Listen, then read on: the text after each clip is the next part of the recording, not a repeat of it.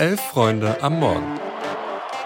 Da müssen wir von Anfang an wach sein. Hab zwei Kaffee getrunken. Kannst du einmal umrühren, bitte? Ein Wettbrötchen. Also wenn das ein Chiri ist, weiß nicht, Digga. Soll der Cornflakes zählen gehen, aber... Das ist kalter Kaffee. Sag ja Eier, wir brauchen Eier. Es ist Freitag, der 22. Dezember und ihr hört Elf Freunde am Morgen. Ich bin Felix und an meiner Seite ist heute Luis. Guten Morgen. Grüße dich, Felix. Wir sprechen über die Trennung vom FC und Steffen Baumgart und das Kass-Urteil, die Eintracht-Frauen in der Champions League. Wir haben News zur Super League dabei und nehmen euch zum Ende der Folge noch kurz mit hinter die Kulissen. Und bevor wir starten, vorab schon einmal die Info. Weil sich die Bundesliga in eine kurze Winterpause verabschiedet, tun wir das auch. Sprich, das ist für dieses Jahr die letzte Folge, Elf Freunde am Morgen. Wir sind aber pünktlich zum Start am 8. Januar wieder wie gewohnt für euch da. Vorab gibt es aber heute noch einiges zu sprechen und wir fangen an beim FC. Jo. Viel Spaß. Der erste FC Köln und Steffen Baumgart gehen getrennte Wege und der Kass hat die Transfersperre für den FC bestätigt. Aber der Reihe nach arbeiten wir den gestrigen Tag mal chronologisch anhand der Ereignisse ab. Zunächst verkündete der FC die Entscheidung, dass Steffen Baumgart nicht mehr Trainer des Vereins sei. Die Entscheidung sei einvernehmlich und gemeinsam getroffen worden. Baumgart blickt nun auf zwei sehr erfolgreiche Saisons zurück, aber eben auch auf ein wirklich, wirklich schlechtes Halbjahr. Der FC steht auf Platz 17 mit nur 10 Punkten und vor allem auch nur mit 10 geschossenen Toren. Luis, also alternativlose Trennung?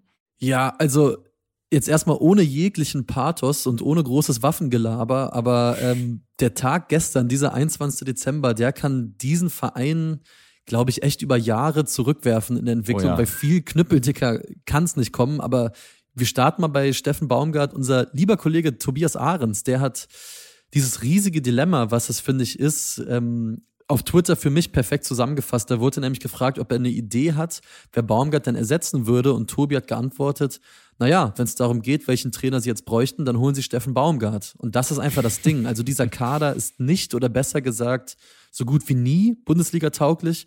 Und er wird sich, das wissen wir jetzt ja sicher, in den nächsten zwei Transferperioden auch kaum verändern dürfen.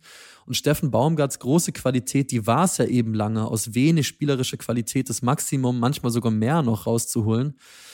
Aber um deine Frage mal zu beantworten, ja, ich glaube, bei dem aktuellen Lauf und auch bei den eigenen Fehlern, die Baumgart durchaus gemacht hat, war die Trennung wahrscheinlich alternativlos. Ich kann mir aber trotzdem derzeit kein Szenario vorstellen, in der diese Entscheidung dem FC jetzt wieder irgendwie auf die Beine helfen wird. Mhm. Klar ist aber auch, so gut er nach Köln passt, er hat es einfach nicht mehr geschafft, dieses aggressive Gegenpressing aus den beiden Vorsaisons, was die Mannschaft so ausgemacht hat, auf den Platz zu bringen.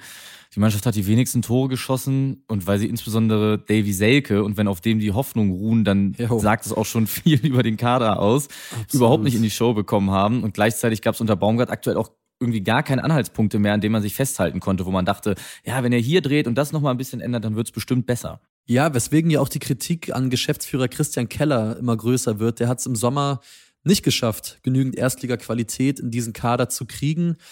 Du hast es schon angesprochen, der Sturm ist so gefährlich wie ein einäugiger Teddybär, aber auch im zentralen Mittelfeld, da konnte vor allem halt der Verlust von Elias Giri nicht mal im Ansatz aufgefangen werden. Zugegeben, der FC, der ist verdammt klamm. Das war ja im Sommer aber auch schon. Und trotzdem ist das rückblickend, was da in Sachen Transfers passiert ist, echt zu wenig jetzt gewesen. Und jetzt kommt eigentlich der fast noch größere Hammer als das Aus von Baumgart um die Ecke, nämlich das Urteil des Kass, der, ob der FC denn nun eine Transfersperre erhalten wird. Und das wurde ebenfalls gestern verkündet. Und der erste FC Köln wurde schuldig gesprochen, den heute 18-jährigen Stürmer Jakab Zuba Potocznik zur Kündigung seines Vertrages angestiftet zu haben. Und für den FC bedeutet das jetzt, dass sie in nun zwei aufeinanderfolgenden Transferperioden gar keine neuen Spieler registrieren dürfen.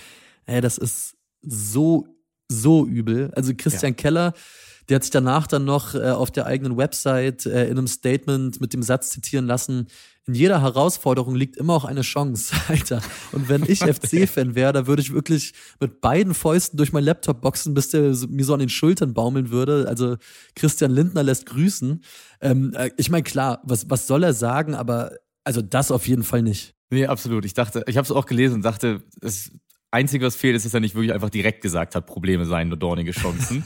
äh, insbesondere, weil er auch in den letzten Wochen ständig so super überbetont hat, dass sie davon ausgehen, dass das Urteil von Savasch äh, zu ihrem Gunsten ausfallen wird. Ja, und jetzt fehlt einem wirklich jedwede Fantasie, wie das anders enden kann als in der zweiten Liga. Und dann auch nochmal, um den Bogen zu Baumgart zu spannen, welcher Trainer tut sich das jetzt an mit der Ausgangslage? Boah, ja, das ist die entscheidende Frage. Wir wissen zumindest, Edin Terzic, der wird's nicht. Weil das war die andere große Neuigkeit aus der Bundesliga von gestern. Edin Terzic bleibt nämlich über den Jahreswechsel Trainer bei Borussia Dortmund. Das ist das Ergebnis einer großen Analyse der Dortmunder Bosse. Ganz ehrlich, für den Moment finde ich das richtig. So haben alle irgendwie frohe und ruhige Weihnachten. Ich glaube aber auch, dass es extrem wenig brauchen würde im neuen Jahr, damit die Chefs dann auch relativ schnell sagen würden, nö, machen wir jetzt doch anders und ciao, mach's gut, Edin. Absolut. Ich glaube sogar, dass es früher so kommen würde, als man denkt, weil mir fehlt es einfach an klaren Aussagen, was denn nun besser werden soll in der Rückrunde. Die Antwort Terzic war ja vor allem, letzte Saison haben wir auch eine schlechtere Vorrunde gespielt und dann eine sehr, sehr gute Rückrunde. Das ist aber so wenig inhaltlich wie sonst gar nichts. Und mehr mhm. drin war ja auch dieses Mal in der Vorrunde allemal auch wenn es hier Kritik am Kader generell und auch an Kehl gab, gab es ja zumindest gute bis sehr, sehr gute Spiele. Und da ist einfach die Aufgabe von Terzic, dieses Niveau nicht nur in einer Handvoll Partien abzuliefern, weil es ja eben scheinbar im Kader stecken tut.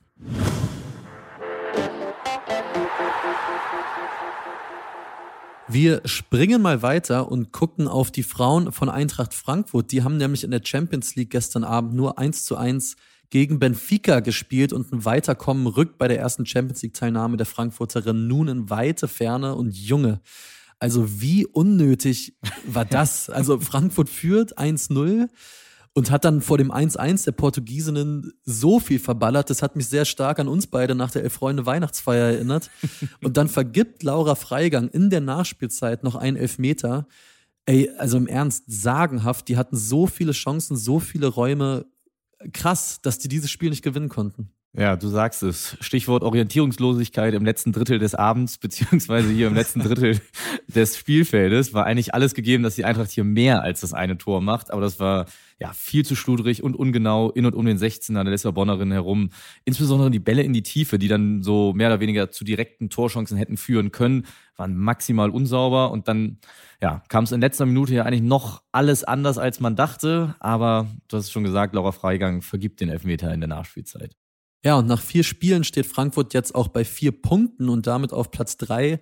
Benfica hat sieben Zähler, die sind Zweiter und an der Spitze steht natürlich der FC Barcelona. Also das wird mit dem Weiterkommen eng und womöglich auch eher nichts mehr.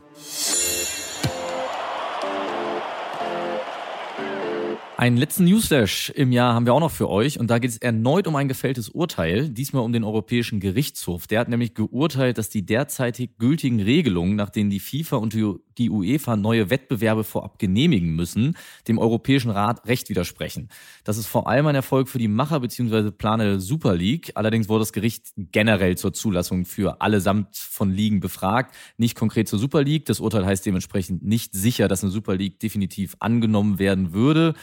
Ja, die Befürworter der Super League sehen das trotzdem als Erfolg, weil aus ihrer Sicht nun Vereine, ohne Sanktionen befürchten zu müssen, sich für die Liga aussprechen könnten. Ja, und die Planer der Super League, das ist konkret die Agentur A22, die waren scheinbar auf dieses Urteil äh, bestens vorbereitet, weil sie haben kurz danach ein Konzept für die Zukunft dieses Projekts präsentiert und Kurzer Blick in den Maschinenraum von Elf Freunde am Morgen. Felix hat heute den Großteil dankenswerterweise äh, der Vorarbeit an unserem Skript gemacht und ich habe dann hier reingeguckt und ich habe wirklich 30 Sekunden gebraucht, um zu checken, dass das jetzt kein Gag-Feuerwerk war, was jetzt folgt, sondern dass das echt der Wahrheit entspricht. Also auch für euch, die gerade äh, zuhören, nur der Hinweis, das Folgende ist kein Witz. Also, diese Super League, sofern es denn zu dieser Umsetzung kommt, die soll quasi in drei Ligen aufgeteilt werden und die heißen folgendermaßen. Es gibt die Star League, in der treten 16 Teams an.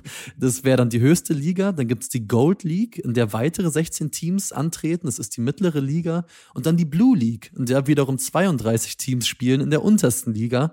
Ja, in allen drei Ligen soll in Gruppen mit je acht Teams ein Hin- und Rückspiel gespielt werden. Am Ende soll jeweils ab einem Viertelfinale der Sieger gekürt werden. Und für die Frauen soll es ähnliche Wettbewerbe ebenfalls geben. Und alle Spiele sollen natürlich kostenlos für Fans auf einer Streaming-Plattform angeboten werden, die wiederum, ja, ihr ratet schon, mit Werbung durchfinanziert werden sein sollen. Also wer noch eine Idee hat, äh, wie man so eine Liga nennen kann, lasst es uns gerne wissen. Ich konnte es kaum glauben, ey.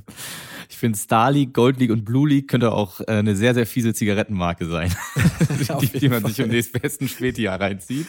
Aber kommen wir zum Abschluss des Jahres. Wollen wir noch einen kurzen Blick mit euch zurückwerfen auf die erste Hinrunde auch dieses Podcasts. Ja, und vor allem wollen wir uns ganz, ganz herzlich bedanken bei euch allen da draußen, die hier tagtäglich reinhören. In vielen Mails oder anderen Zuschriften habt ihr uns ja mitgeteilt über die Monate, dass dieser kleine feine Podcast, den wir hier machen, Teil eurer Morgenroutine geworden ist, im Bus, in der Bahn, im Auto, wo auch immer.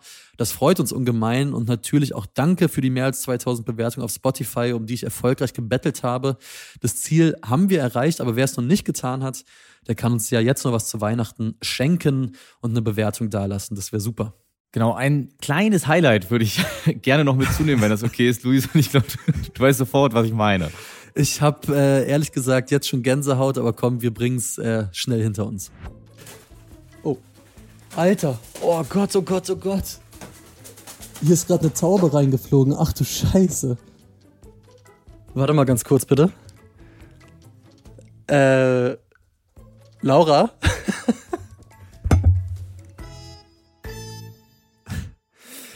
Ey, Alter, ich kann bis heute mein Fenster im Schlafzimmer nicht länger als zwei Minuten offen lassen. Das hat mich so traumatisiert. In diesem Sinne vielen Dank an meine Freundin, die hat das Viech nämlich todesmutig vertrieben. Ich habe mich selbst reden nicht getraut.